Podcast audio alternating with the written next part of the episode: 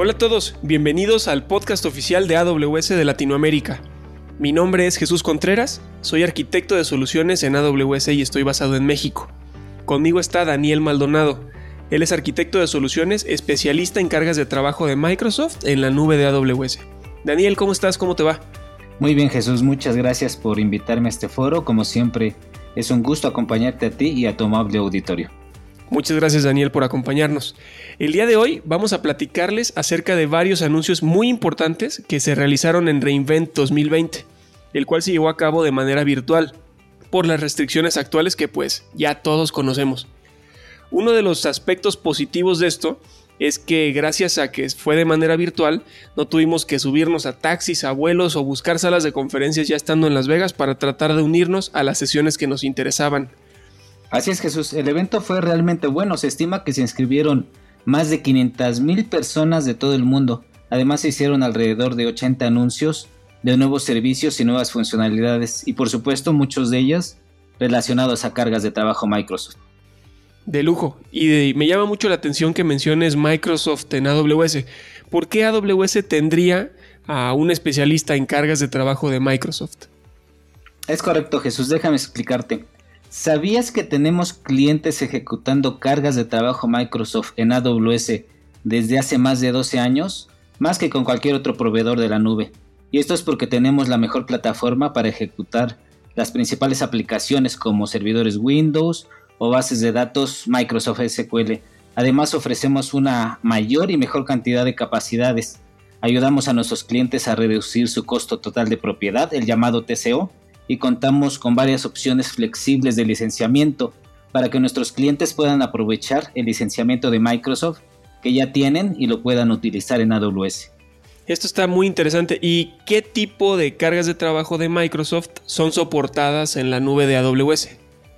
En AWS nuestros clientes pueden crear y ejecutar las principales aplicaciones de Windows, por ejemplo, el servicio de autenticación que todos conocemos, el Active Directory, o el framework de desarrollo.net, bastante útil para desarrollar eh, aplicaciones web. También podemos ejecutar eh, bases de datos SQL Server, servidores Windows e inclusive escritorios virtuales Windows 10. Además, con la experiencia que hemos acumulado, podemos ayudar a nuestros clientes en el proceso de migración de sus aplicaciones Windows hacia AWS.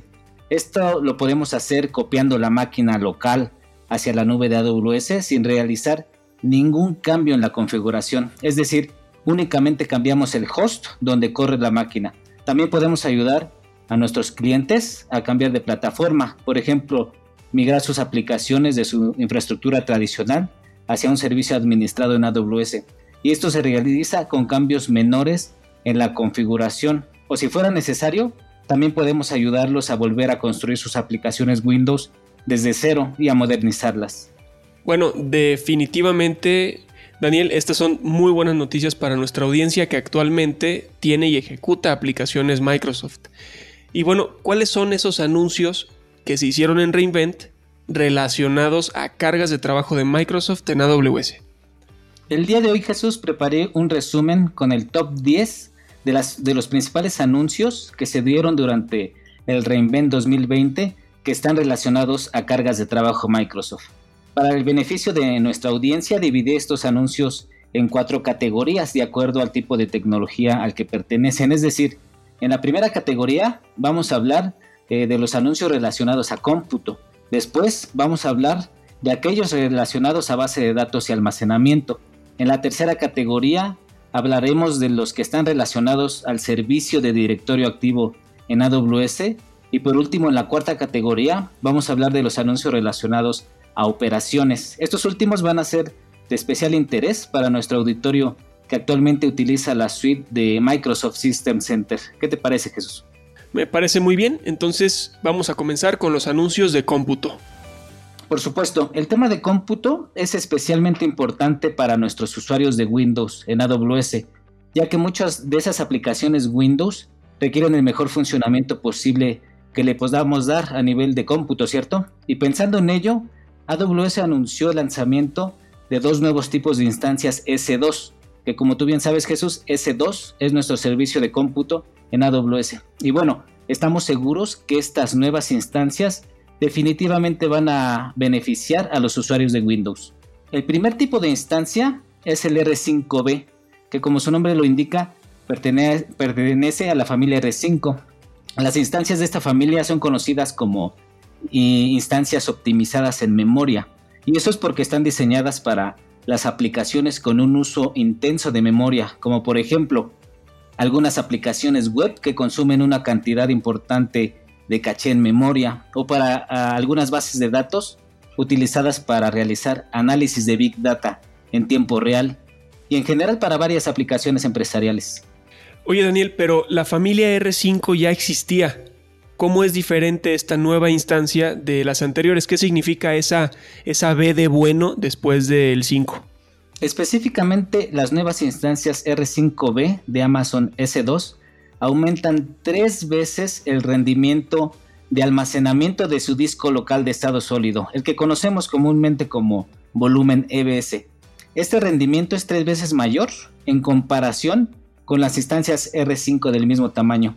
De hecho, estas instancias R5B entregan hasta 60 gigabits por segundo de ancho de banda y 260.000 IOPS de rendimiento por cada volumen EBS, mientras que las instancias anteriores de la misma familia, del mismo tamaño, tenían un ancho de banda de 25 gigabits. Tomando en cuenta estos números, las instancias R5B son definitivamente las que nos ofrecen un mejor rendimiento a nivel de almacenamiento de bloque de todas las instancias S2.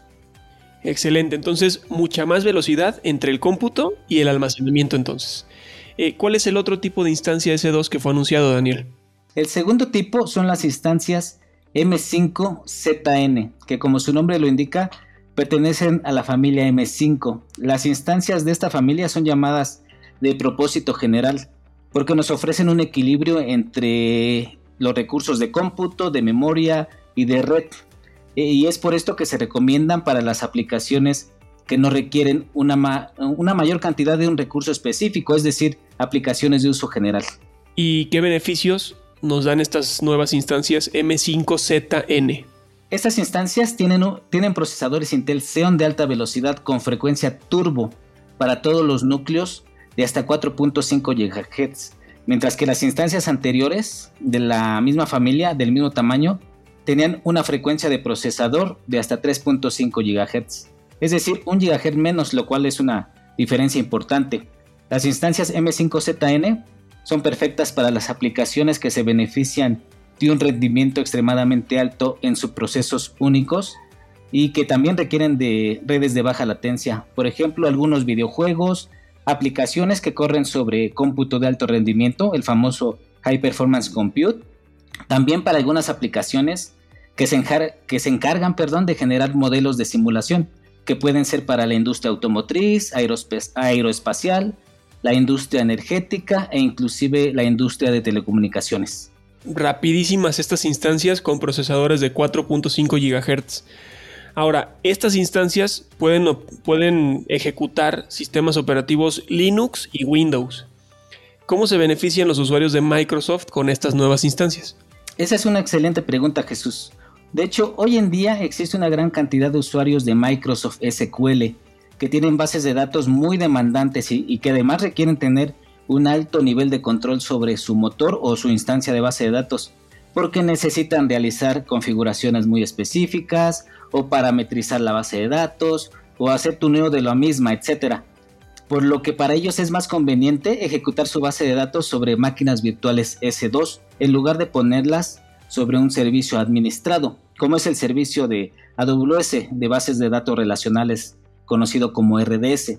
Entonces, para estos usuarios que necesitan cómputo, es de mucha utilidad contar con instancias como las que acabamos de describir, la R5B y la M5ZN. Otro ejemplo son algunos clientes que, utilizan las instancias S2 para montar sus bases de datos y correr analíticos. Esto lo hacen habilitando el servicio de SQL Analysis Services, por ejemplo, o las utilizan para generar reportes habilitando el servicio de SQL Reporting Services. Algunos otros utilizan las instancias para ejecutar aplicaciones de propósito general, pero en ambos casos ellos se pueden beneficiar de estas dos nuevas instancias para obtener un mejor desempeño. Excelente, Daniel.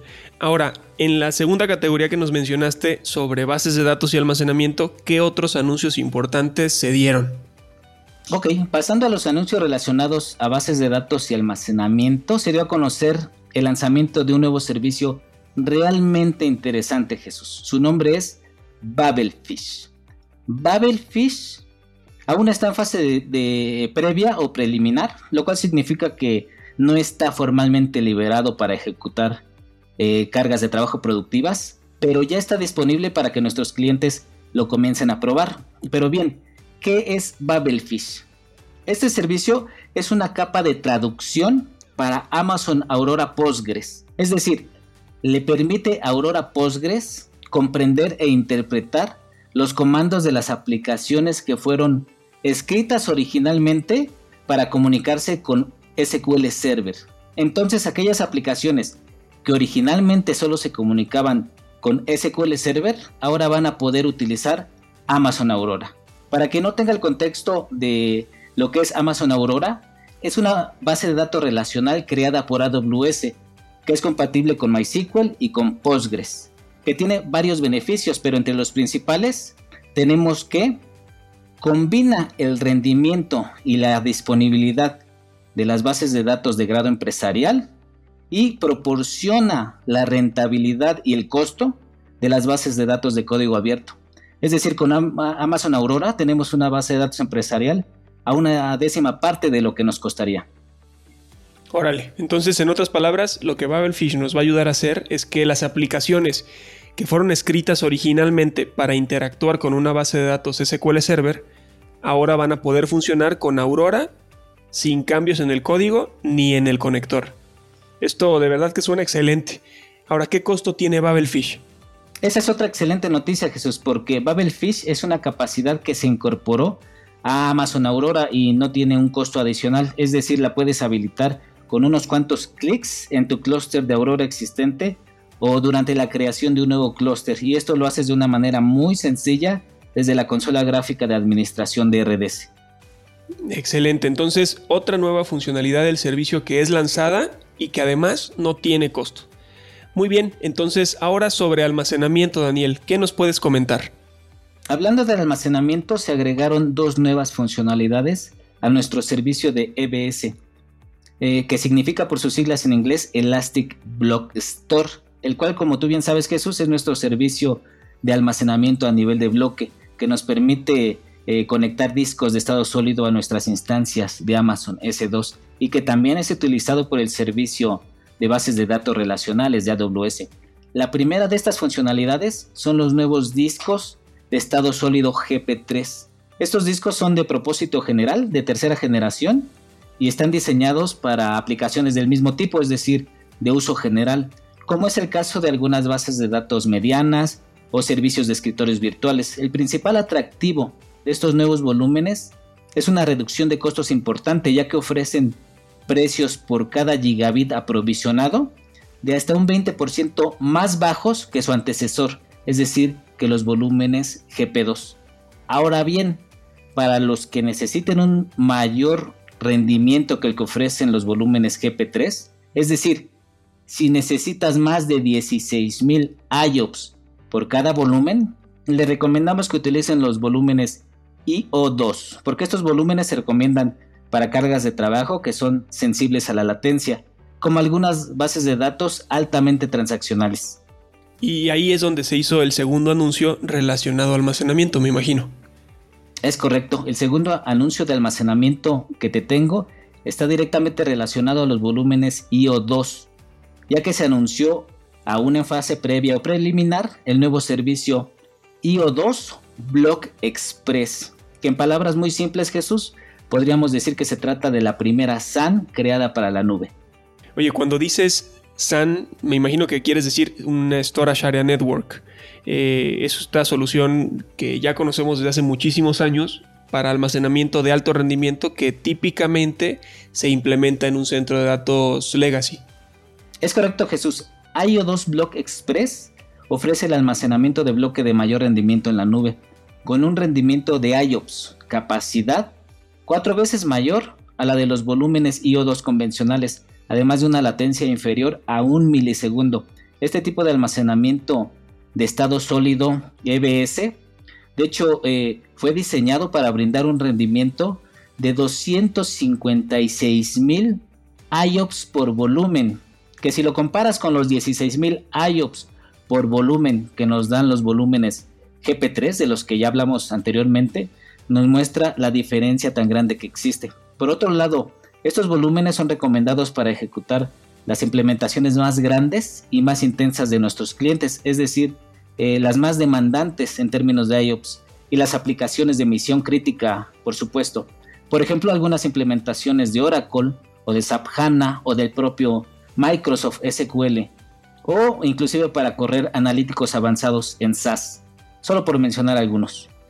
Bueno, estas son excelentes noticias para nuestros clientes, Daniel, porque con este nuevo tipo de almacenamiento ahora van a poder obtener el rendimiento que generalmente obtenían de una SAN, pero en la nube, junto obviamente con la posibilidad que conlleva tenerlo en la nube, ¿no? Escalar, provisionar y pagar solo por la capacidad que se necesita, entre muchas otras. Ahora, pasando al tema de directorio activo de Microsoft en AWS, bueno, yo nada más le recuerdo a la audiencia que en AWS existen diferentes tipos de directorio activo administrado.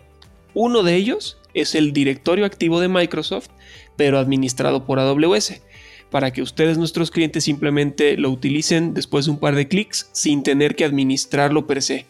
Ahí, Daniel, ¿qué nos puedes comentar? Sí, claro que sí, Jesús. Quiero comenzar con una funcionalidad que fue muy solicitada y que muchos de los usuarios de nuestro servicio de Directory Service que mencionaste anteriormente estuvieron esperando por largo tiempo. Se trata de la funcionalidad para replicar el directorio activo entre distintas regiones de AWS. Lo que quiere decir esto es que ahora ya se puede implementar y usar un único directorio bajo nuestro servicio de Directory Service entre varias regiones de AWS. De esta manera, tanto la implementación como la administración de las cargas de trabajo Windows y Linux de forma global va a ser más sencilla y rentable. Además, al contar con un directorio local en cada región de AWS, vamos a tener una mayor resiliencia y un mejor rendimiento, ya que nuestras aplicaciones no tienen que salir de la propia región en donde están corriendo para poder autenticarse. Buenísimo. ¿Y qué necesito hacer para habilitar esta nueva funcionalidad en mi directorio activo de Microsoft en la nube de AWS que ya tenga? Lo único que necesitas hacer es primero habilitar esta opción en tu servicio existente de Directory Service o bien seleccionarlo cuando creas un nuevo servicio y segundo, agregar las nuevas regiones que deseas utilizar a tu directorio. Y el Manage AD configura automáticamente la conectividad de red entre regiones, implementa los controladores de dominio y replica todos los datos de tu directorio, incluidos los usuarios, eh, los grupos, eh, las políticas y los esquemas de todas las regiones seleccionadas. Además, AWS Manage ID configura un nuevo sitio de directorio activo por cada región, lo cual nos ayuda también a disminuir los costos, ya que minimiza la transferencia de datos entre regiones. Perfecto, pues esto yo creo que brindará muchas ventajas a clientes que tengan una estrategia multiregión, ¿no? una estrategia de despliegue multiregión y por supuesto ultra multizonas de disponibilidad, ¿no? Entonces, ¿qué otra funcionalidad de directorio activo se agregó? Por otro lado, se anunció que ahora puedes hacer una implementación completa del servicio de directorio activo sobre instancias S2, pero ahora usando el servicio de AWS Launch Wizards. Para quien no había escuchado anteriormente de Launch Wizards, este es un servicio que podemos usar a través de una consola gráfica para dimensionar, configurar e implementar rápidamente aplicaciones de terceros en AWS, sin la necesidad de identificar y aprovisionar recursos de manera individual. En otras palabras, este servicio nos ofrece una forma guiada de dimensionar, configurar e implementar los recursos de AWS que necesitamos para aplicaciones de terceros en una sola ejecución. De hecho, anteriormente ya podíamos implementar una solución de Microsoft SQL Server y ahora también lo tenemos disponible para implementar Active Directory. Bueno, excelentes estos dos anuncios de directorio activo específicamente, Daniel. Ahora pasemos a la última fase, a la cuarta fase, los anuncios de operaciones. Así es Jesús, se agregaron tres nuevas funcionalidades a nuestro servicio de AWS Systems Manager, que tú ya conoces bien. Claro, y bueno, nada más para dar contexto a nuestra audiencia, Systems Manager es un servicio que le ayuda a nuestros usuarios a administrar su infraestructura en AWS y también en su centro de datos local. Eh, en otras palabras, usando Systems Manager puedes automatizar tareas probablemente repetitivas que tengas tanto en tu centro de datos y en la nube de AWS. Puedes agrupar los recursos que utiliza cada aplicación. Por ejemplo, las instancias S2, los contenedores de Kubernetes y el storage que usa la aplicación X o tu aplicación Y. En pocas palabras, Systems Manager lo que hace es simplificar la administración de aplicaciones y de los recursos que tú tienes. Además te ayuda a agilizar la detección y la resolución de probablemente algún problema que pueda surgir. Y por último te ayuda a facilitar eh, la administración de la infraestructura que tienes de manera muy segura a gran escala. Exacto, no lo podría haber dicho mejor. Además de lo que ya mencionaste, la primera nueva funcionalidad que se anunció es Systems Manager Application Manager. Application Manager ayuda a investigar y remediar los problemas con los recursos de AWS a nivel de la aplicación. Con Application Manager, nuestros clientes pueden detectar y o definir los componentes de la aplicación, así como ver información de las operaciones, por ejemplo, el estado de la implementación, es decir, si continúa en progreso o ya se completó. También podemos ver algunas alarmas de CloudWatch, las cuales nos ayudan a monitorear el estado de salud de nuestros recursos Podemos revisar la configuración actual de los recursos y problemas operativos. Todo esto, repito, a nivel de la aplicación. Ok. Bueno, entiendo que también podemos realizar acciones de corrección, ¿no? Como por ejemplo aplicar parches, ejecutar algún runbook de automatización. Y bueno, esto le ayuda a los clientes a optimizar sus flujos de trabajo operativo en sus aplicaciones. Y esto además evita estar utilizando diferentes consolas para corregir o investigar algún problema en particular. Además, con Application Manager se pueden ver datos operativos, alarmas de CloudWatch y con esto, o sea, con estos datos en la mano ya puedes realizar acciones en, por ejemplo, algún clúster de contenedores que tengas. Así es, además esto se relaciona con la segunda nueva funcionalidad anunciada, la cual es Systems Manager Change Manager, la cual como su nombre lo indica nos ayuda durante el proceso de control de cambios, ya que cuando necesitamos hacer cambios en la configuración de nuestras aplicaciones, a través de Change Manager podemos simplificar el proceso de solicitud, aprobación e implementación de los cambios en las aplicaciones y en la infraestructura, tanto en AWS como en el data center de nuestros clientes.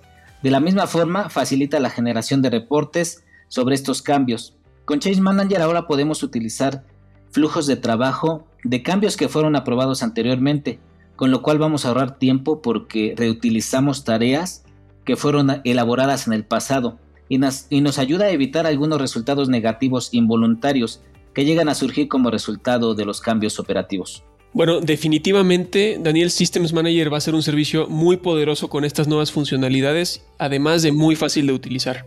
Sí, es muy sencillo, eh, ya que se puede operar desde la consola de AWS. Y esto me lleva, Jesús, a nuestra última y tercera nueva funcionalidad que se anunció, la cual tiene por nombre Fleet Manager. Fleet Manager nos proporciona herramientas visuales para la administración de los servidores Windows, Linux e inclusive para las recientemente anunciadas instancias Mac en AWS. Ahora con Fleet Manager vamos a poder realizar más fácilmente las tareas más comunes de administración, como la ejecución de algunos scripts, la generación de reportes, aplicar actualizaciones, etc. Y todas estas tareas las podemos aplicar sobre nuestro inventario de máquinas que se ejecutan tanto en AWS como en el data center del propio cliente, sin necesidad de conectarnos de forma remota a cada servidor en el que deseamos ejecutar alguna tarea a través de escritorio remoto RDP o a través de Secure Shell, porque ahora todo lo podemos realizar desde la ventana única de Fleet Manager. Ok, solo para complementar ahí, eh, entiendo que Fleet Manager puede ayudar a nuestros clientes a administrar y a solucionar los problemas de tener un inventario de servidores. Con este Fleet Manager se puede explorar, por ejemplo, el sistema de archivos de un server o de un grupo de servers, administrar los registros de todo, de toda mi flotilla y además los usuarios que tienen acceso a ello. Ahora, dado que Fleet Manager es independiente del sistema operativo, también se pueden realizar operaciones comunes de un sistema operativo a nivel sistema operativo en servidores de Windows. Así es, mi estimado Jesús. Por mi parte, esos fueron los 10 principales anuncios que les traje el día de hoy. No me queda más que invitar a nuestra audiencia para que nos escriba y nos siga, eh, nos diga si requiere más información de alguno de los servicios que platicamos o cualquier otro comentario. Perfecto, muchas gracias Daniel. Bueno, es, es ahora tiempo de despedirnos, no sin antes darle las gracias a Daniel Maldonado, del equipo de arquitectos especialistas y sobre todo gracias a ustedes por escucharnos. Hasta luego. Esperamos que este capítulo haya sido de tu agrado y que toda esta información te sea útil. Recuerda que leemos cada correo que nos envías. La dirección es awspodcastenespanol.amazon.com. Soy Jesús Contreras y como nos gusta decir en AWS, sigamos construyendo.